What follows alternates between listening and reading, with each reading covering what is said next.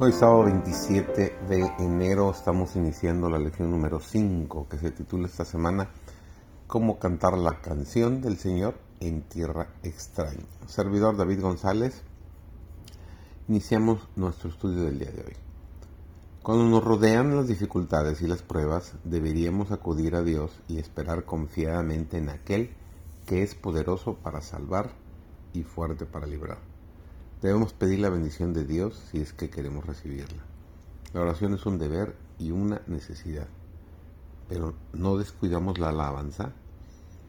¿No deberíamos agradecer más a menudo al dador de todas nuestras bendiciones? Necesitamos cultivar la gratitud.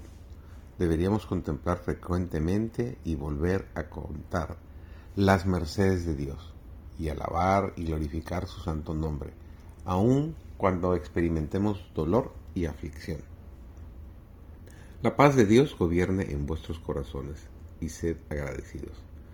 La palabra de Cristo mora en abundancia en vosotros, enseñándoos y exhortándoos unos a otros en toda sabiduría, cantando con gracia en vuestros corazones al Señor, con salmos e himnos y cánticos espirituales. Dice la carta a Colosenses capítulo 3, los versículos 15 y 16. Así procedía Cristo. Con frecuencia era asaltado por la tentación, pero en vez de rendirse o alterarse, cantaba las alabanzas de Dios. Con cánticos espirituales detenía el torrente de palabras de aquellos a quienes Satanás estaba usando para crear contienda. Cuando son tentados los que aman a Dios, canten himnos de alabanza a su Creador, antes de hablar palabras de acusación y crítica. El Señor bendecirá a quienes así procuren la paz. Confiad en Dios. Tened cuidado de no darle al enemigo ventaja mediante vuestras alabanzas descuidadas.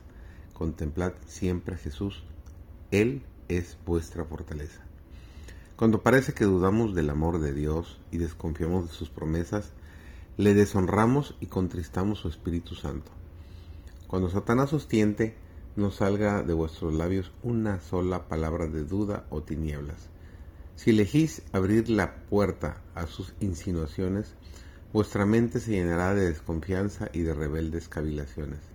Si habláis de vuestros sentimientos, cada duda que expreséis no solo reaccionará sobre vosotros mismos, sino que será una semilla que germinará y dará fruto en la vida de otros.